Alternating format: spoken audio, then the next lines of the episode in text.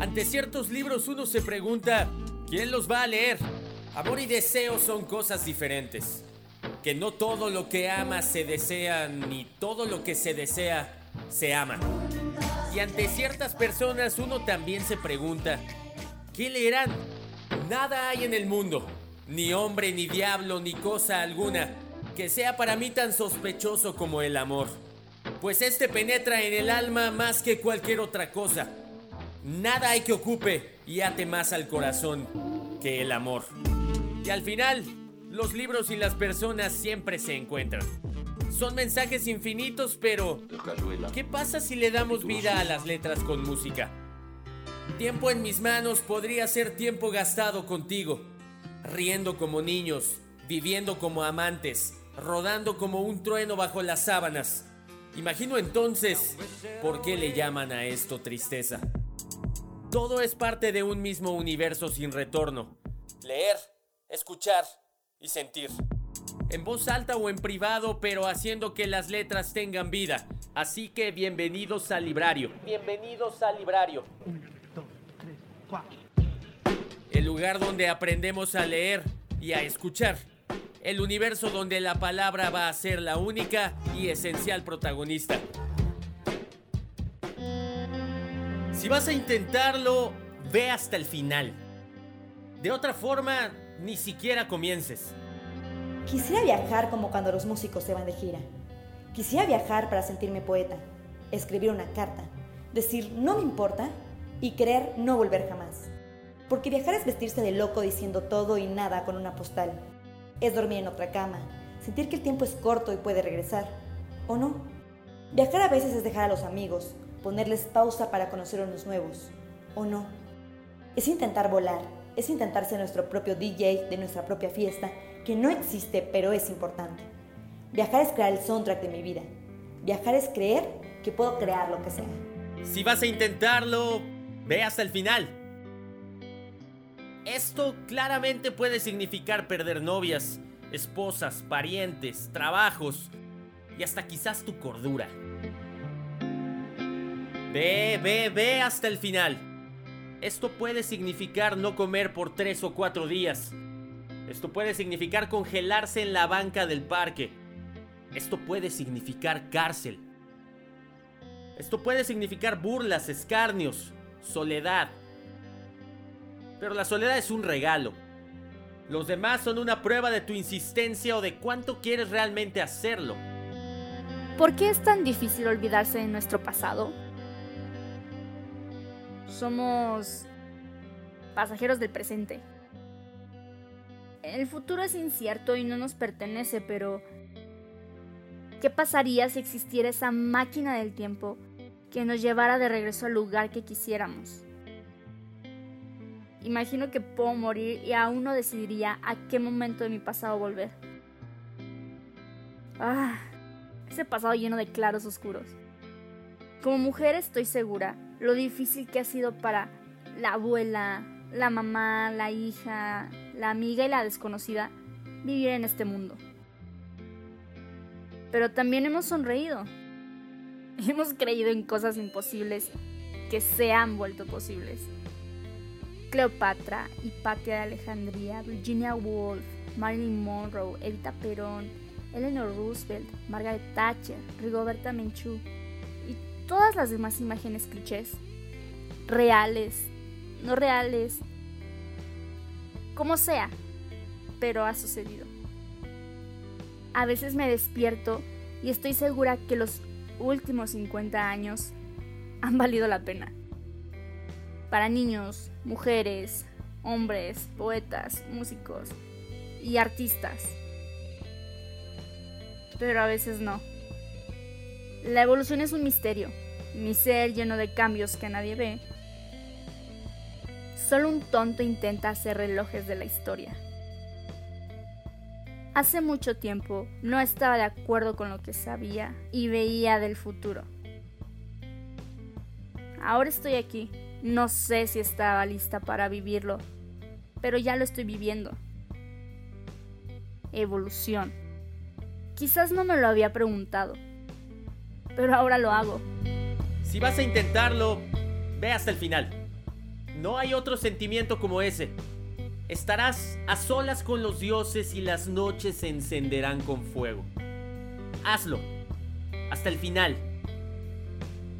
Vuelve a hacerlo. Hazlo otra vez. Cuantas veces sea necesario. Hazlo bien. Hazlo mal. Pero hazlo. Hasta el final. Hasta el final. Hasta el final. Hasta el final. Haz que valga la pena darle una forma al amor. O no hacerlo. O no pensar en eso. O no enamorarte. O enamorarte diez veces. Mandar todo al carajo y empezar otra vez. ¿Soy mejor? ¿Soy peor? Seré lo que sea menos la misma. Me sigo preguntando por qué la gente ha dejado de escribir cartas de amor, o leer en voz alta, o andar en bicicleta, o dedicar canciones, o leer libros, leer discos, llevar serenata, enviar postales. Aceleramos el ritmo pero nos cansamos muy rápido. Nos aburrimos, se acabó y ya, es todo. Ritmo. Ritmo es lo que necesita nuestro cerebro, porque ahí está el alma, está el amor, está el sexo, está lo que más nos apasiona y lo que más nos repugna. Entonces, ¿cuántas cosas más puedo guardar? ¿Cuántas cosas puedo atesorar? ¿Cuánto espacio más quiero ocupar? En realidad, ¿cuántas cosas me puedo llevar? Esta es mi última mudanza y es ligera. Dulce tentación de dejarlo todo, de regalarlo todo. Tiempo. Hacer o no hacer la lista con mis errores. Desde los menores hasta los peores. ¿De qué lado estoy? ¿Del mío o del mío? Lados. Ambos lados. Hazlo. Como sea, pero hazlo. Hasta el final. Vuelve a hacerlo. Hazlo otra vez. Cuantas veces sea necesario. Hazlo bien. Hazlo mal. Pero hazlo. Llevarás la vida a la perfecta carcajada. Es la única buena lucha que hay. Pero llegaste donde era necesario llegar. Hasta el final. Llegará el momento en el que las cosas tomarán el equilibrio que todos buscamos y sí, no va a ser fácil ni divertido en la mayoría de sus episodios, pero será muy bien recompensado. Entonces hazlo, como sea, pero hazlo. Hazlo hasta el final.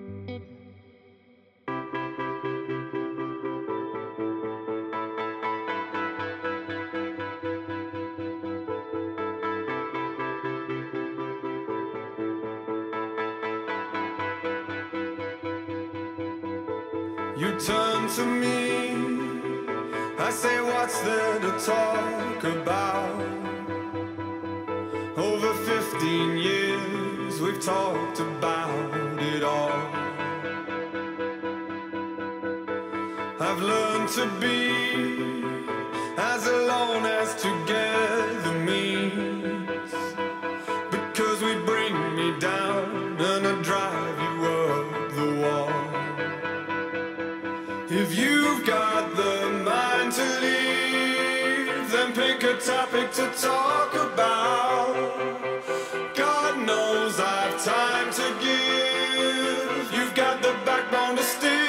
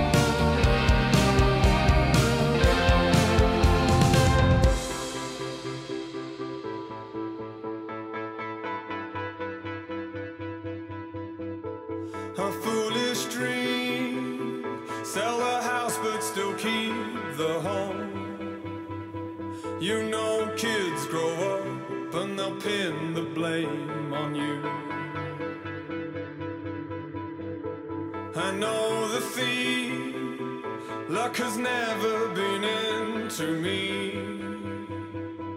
I'm a catch to pain, and you dress the scars for proof.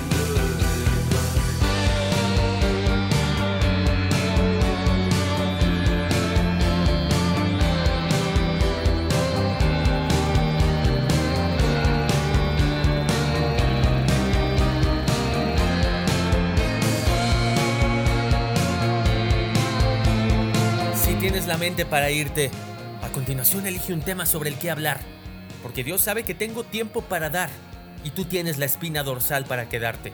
A nadie le importa si tienes tiempo para dar. A nadie le importa. Es solo un agujero sin fin en el que te estás cayendo sola.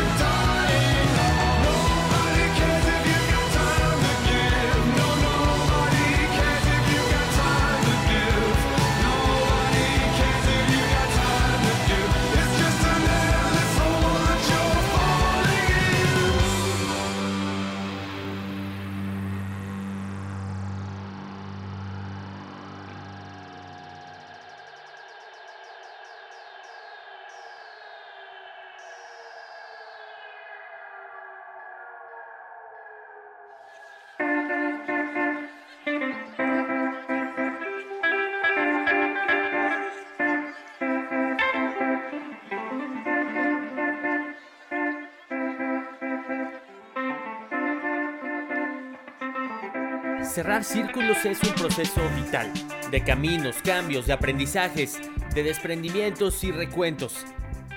Cerrar para abrir, dejar para tomar, desacostumbrar para crear. Y esta es la vida. Fluir, cerrar círculos para abrir otros, romper para construir, dejar al coger, soltar para aligerar. Y como dicen por ahí, la vida es siempre para adelante. Así que cierra la puerta, da vuelta a la hoja y cierra el círculo. Siempre es preciso saber cuándo se acaba una etapa de la vida. Y si insistes en permanecer en ella más allá del tiempo necesario, pierdes la alegría y el sentido del resto. Cerrando círculos, o cerrando puertas, o cerrando capítulos, como quieras llamarlo. Lo importante es poder cerrarlos y dejar ir momentos de la vida que se van clausurando. ¿Terminó tu trabajo? ¿Se acabó tu relación? ¿Ya no vives más en esa casa? ¿Debes irte de viaje? ¿Esa relación se acabó? Puedes pasarte mucho tiempo de tu presente revolcándote en los porqués, en devolver el cassette y tratar de entender por qué sucedió tal o cual hecho. Pero el desgaste va a seguir siendo el mismo. No podemos estar en el presente y añorando también en el pasado. Ni siquiera preguntándonos por qué. Porque lo que sucedió, sucedió. Y hay que soltarlo, hay que desprenderse. Por eso a veces es tan importante destruir recuerdos, regalar presentes, cambiar de casa, romper papeles, tirar documentos, vender o regalar libros. En la vida nadie juega con las cartas marcadas y hay que aprender a perder y a ganar. Hay que dejar ir, hay que dar la vuelta a la hoja, hay que vivir solo lo que tenemos en el presente, porque el pasado ya pasó. No esperes que te lo devuelvan o no esperes que te reconozcan, no esperes que alguna vez se den cuenta de quién eres tú. Hay que soltar ese resentimiento, prender tu televisor personal para darle y darle al asunto, lo único que consigues es dañarte lentamente, envenenarte y amargarte. La vida está para adelante, nunca para atrás. ¿Noviazgos o amistades que no clausuran? ¿Posibilidades de regresar a qué? ¿Necesidad de aclaraciones? ¿Palabras que no se dijeron? ¿Silencios que lo invadieron? Si puedes enfrentarlos ya y ahora, hazlo. Si no, déjalos ir. Cierra capítulos, dite a ti mismo que no, que no vuelven. Pero no por orgullo ni soberbia, sino porque tú ya no encajas ahí en ese lugar, en ese corazón, en esa habitación, en esa casa, en esa oficina, en ese oficio. Tú ya no eres el mismo que fuiste hace dos días, hace tres meses, hace un año. Y por lo tanto, no hay nada que volver. Cierra la puerta, da vuelta la hoja y cierra el círculo. Así es la vida, señores. Mi nombre es Adrián Ortega, soy el locutor de este espacio llamado Librario. Son los últimos cinco programas que le quedan a este 2019 y quiero aprovecharlos con ustedes recordando varias de las reflexiones que fueron muy poderosas desde aquel abril en el que debutamos a través de este espacio radial en el 100.3 de frecuencia modulada y que se ha venido extendiendo hasta diferentes horizontes. Reflexiones de todos los momentos más relevantes del librario a lo largo de su corta, pero ya importante historia que ustedes mismos han construido a partir de decidir ser parte de esta comunidad libraria. Las redes sociales Ortega Goutel, Twitter, Facebook Ortega Locutor, Instagram Ortega-Locutor pueden hacer de estas con el hashtag 2019 en librario algunas anécdotas, experiencias poderosas. Por favor, platíquenmelas porque me encantaría leerlos y a lo largo de, los, de las siguientes emisiones estar compartiendo todas aquellas impresiones que ustedes, con las que ustedes se han quedado a partir de escuchar 1, 5, 10, 25, no sé cuántos programas, pero sí, si una reflexión, tan solo una, llegó hasta ustedes y permeó en su realidad, ya habrá valido la pena librario. Bienvenidos a este espacio, las últimas cinco semanas del año están dedicadas y bueno, son prácticamente cuatro y media. Están dedicadas con cinco programas que le quedan a estas emisiones. Recordar las reflexiones más poderosas en nueve meses de historia libraria.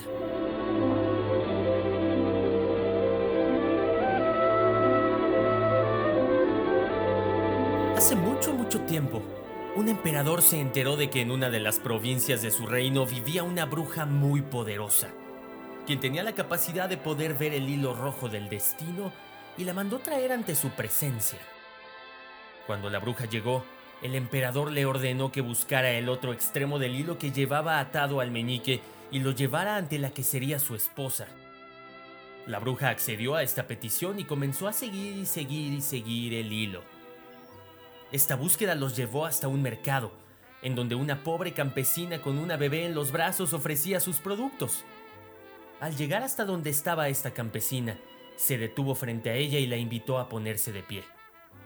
Hizo que el joven emperador se acercara y le dijo, Aquí, justo aquí termina tu hilo. Pero al escuchar esto el emperador enfureció, creyendo que era una burla de la bruja, empujó a la campesina que aún llevaba a su pequeña bebé en brazos y la hizo caer, haciendo que la bebé se hiciera una gran herida en la frente y ordenó a sus guardias que detuvieran a la bruja y le cortaran la cabeza. Muchos, muchos años después llegó el momento en que este emperador debía casarse, y su corte le recomendó que lo mejor era que desposara a la hija de un general muy poderoso.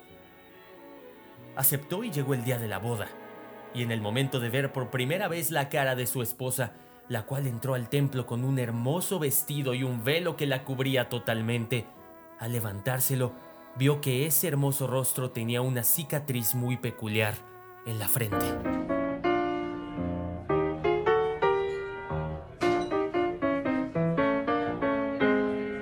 Hay una leyenda oriental que cuenta que las personas destinadas a conocerse tienen un hilo rojo atado en sus dedos que les une el uno al otro. Este hilo nunca desaparece y siempre está atado a tu dedo. El hilo se estirará hasta el infinito, pero jamás se romperá. Este hilo lleva con todos nosotros desde nuestro nacimiento y nos acompañará tensado en mayor o menor medida, más o menos enredado, a lo largo de toda nuestra vida. Así es que el abuelo de la luna cada noche sale a conocer a los recién nacidos y atarles un hilo rojo a su dedo, un hilo que decidirá su futuro y un hilo que guiará a estas almas para que nunca se pierdan.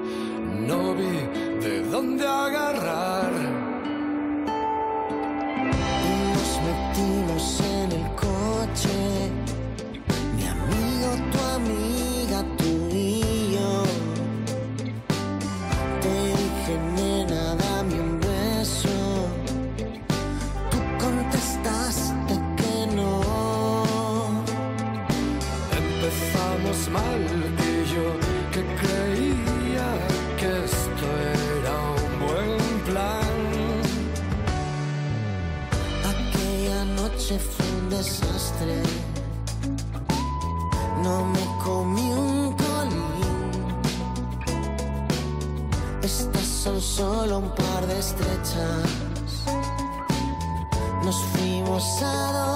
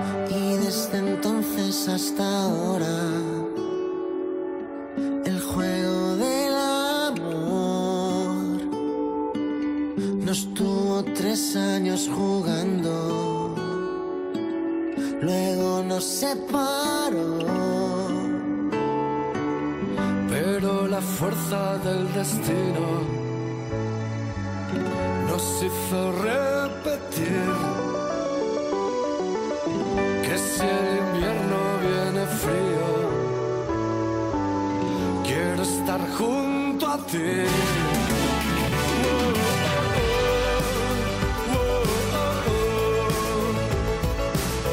Quiero estar junto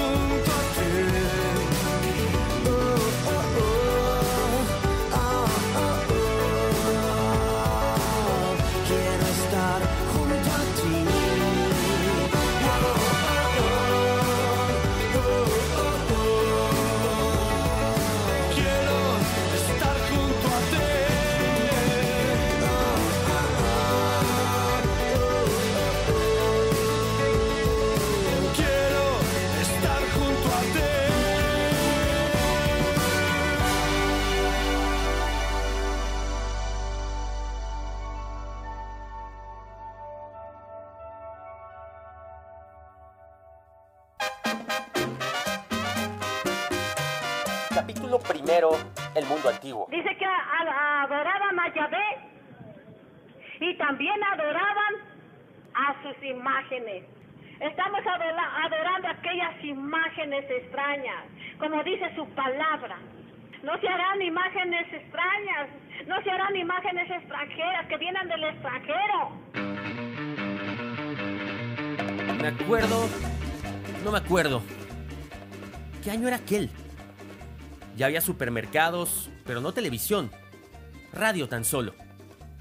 Las aventuras de Carlos Lacroix, Tarzán, El Llanero Solitario, La Legión de los Madrugadores, Los Niños Catedráticos, Leyendas de las Calles de México, Panseco, El Doctor IQ, La Doctora Corazón desde su clínica de almas. Paco Malgesto narraba las corridas de toros, Carlos Salverte era el cronista de fútbol, el mago Septién transmitía el béisbol. Circulaban los primeros coches producidos después de la guerra. Packard, Cadillac, Buick, Chrysler, Mercury, Hudson, Pontiac, Dodge, Plymouth, De Soto. Íbamos a ver películas de Rolf Flynn y Tyrone Power, a matinés con una de episodios completa. La invasión de Mongo era mi predilecta.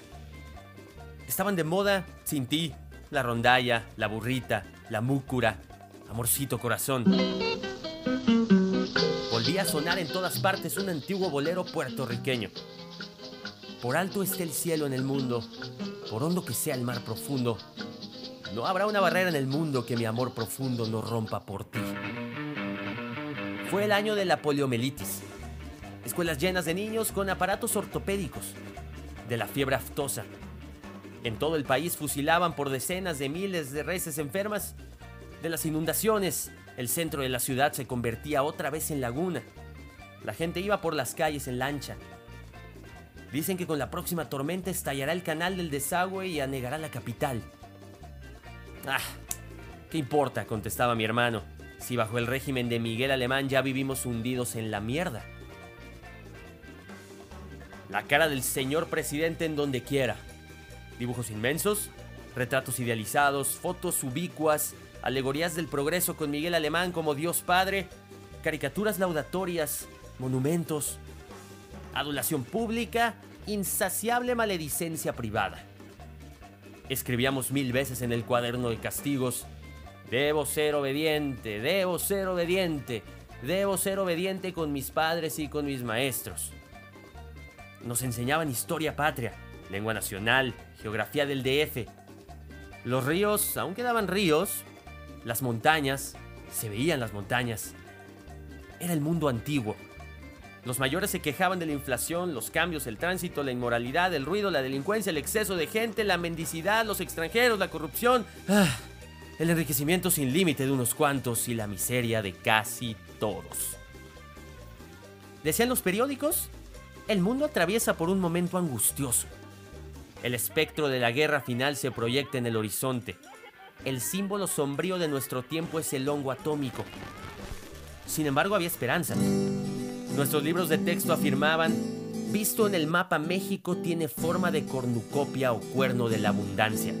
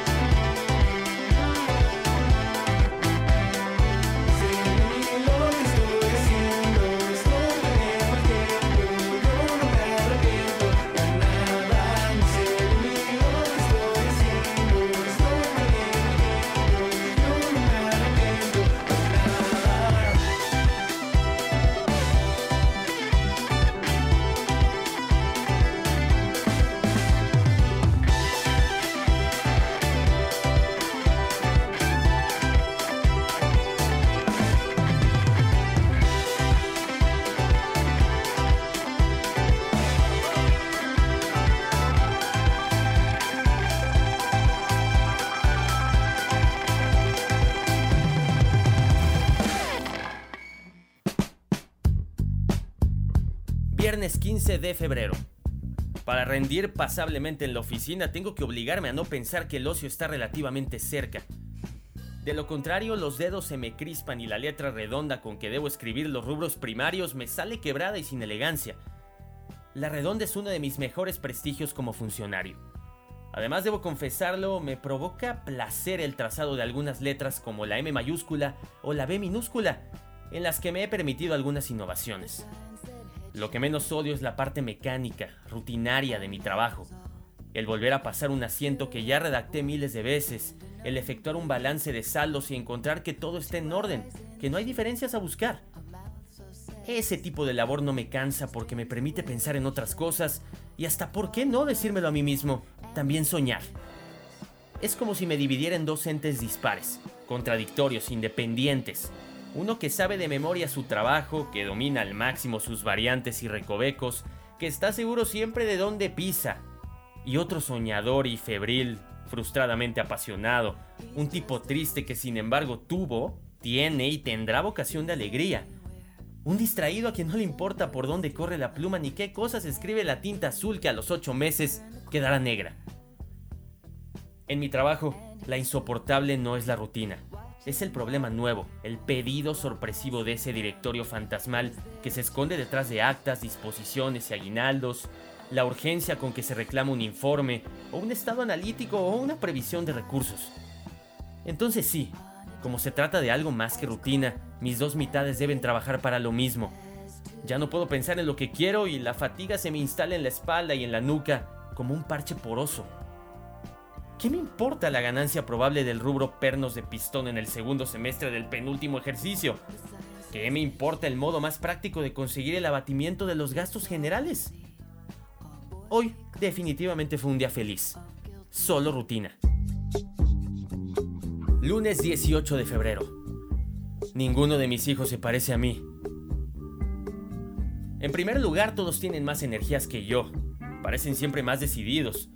No están acostumbrados a durar. Esteban es el más huraño. Todavía no sé a quién se dirige su resentimiento, pero lo cierto es que parece un resentido. Creo que me tiene respeto, pero nunca se sabe. Jaime es quizás mi preferido, aunque casi nunca puedo entenderme con él. Me parece sensible, me parece inteligente, pero no me parece fundamentalmente honesto. Es evidente que hay una barrera entre él y yo. A veces creo que me odia y a veces creo que me admira. Blanca tiene por lo menos algo de común conmigo. También es una triste convocación de alegre. Por lo demás, es demasiado celosa de su vida propia, incanjeable, como para compartir conmigo sus más arduos problemas. Es la que está más tiempo en casa y tal vez se sienta un poco más esclava de nuestro desorden, de nuestras dietas, de nuestra ropa sucia. Sus relaciones con los hermanos están a veces al borde de la histeria. Pero se sabe dominar y además sabe dominarlos a ellos. Quizás en el fondo se quieran bastante, aunque eso del amor entre hermanos lleve consigo la cuota de muta exasperación que otorga la costumbre. Y no, no se parecen a mí, ni siquiera físicamente. Esteban y Blanca tienen los ojos de Isabel. Jaime heredó de ella su frente y su boca. Me pregunto qué pensaría Isabel si pudiera verlos hoy preocupados, activos, maduros. Tengo una pregunta mejor. ¿Qué pensaría yo si pudiera ver hoy a Isabel? Y es que la muerte es una tediosa experiencia para los demás, sobre todo para los demás. Yo tendría que sentirme orgulloso de haber quedado viudo con tres hijos y haber salido adelante. Pero no me siento orgulloso, sino cansado más bien. El orgullo es para cuando se tienen 20 o 30 años. Salir adelante con mis hijos era una obligación, el único escape para que la sociedad no se encarara conmigo y me dedicara la mirada inexorable que se reserva a los padres desalmados. No cabía otra solución y salí adelante. Pero todo fue siempre demasiado obligatorio como para que pudiera sentirme feliz. Jueves 21 de febrero. Esta tarde cuando venía de la oficina un borracho me detuvo en la calle. No protestó contra el gobierno ni dijo que él y yo éramos hermanos, ni tocó ninguno de los innumerables temas de la beodez universal. Era un borracho extraño con una luz especial en los ojos. Me tomó de un brazo y me dijo, casi apoyándose en mí, ¿tú sabes lo que te pasa? Lo que te pasa es que no vas a ninguna parte. Otro tipo que pasó en ese instante me miró con una alegre dosis de comprensión y hasta me consagró un guiño de solidaridad. Pero ya hace cuatro horas que estoy intranquilo, como si realmente no fuera a ninguna parte y solo ahora me hubiese enterado. Viernes 22 de febrero. Cuando me jubile, creo que no escribiré más este diario, porque entonces me pasarán sin duda muchas menos cosas que ahora y me va a resultar insoportable sentirme tan vacío y además dejar de ello una constancia escrita. Cuando me jubile tal vez lo mejor sea abandonarme al ocio, a una especie de modorra compensatoria, a fin de que los nervios, los músculos, la energía se relajen de a poco y que se acostumbren a bien morir. Pero no, hay momentos en que tengo y mantengo la lujosa esperanza de que el ocio sea algo pleno, rico, la última oportunidad de encontrarme a mí mismo. Y eso, eso sí valdría la pena notarlo. I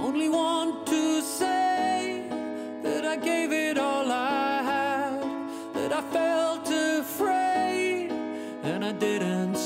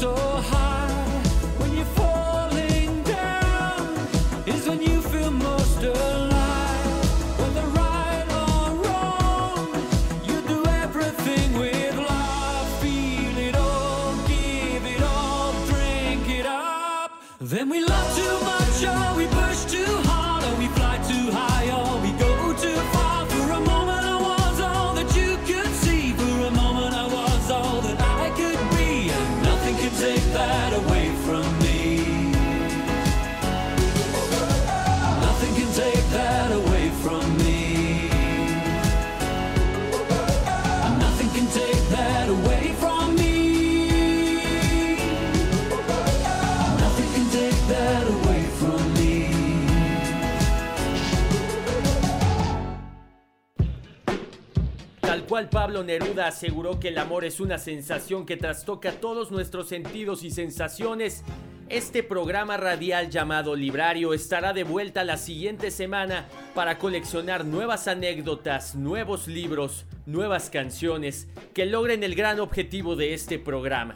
Escuchar libros y leer música. Así que el librario estará de vuelta muy pronto.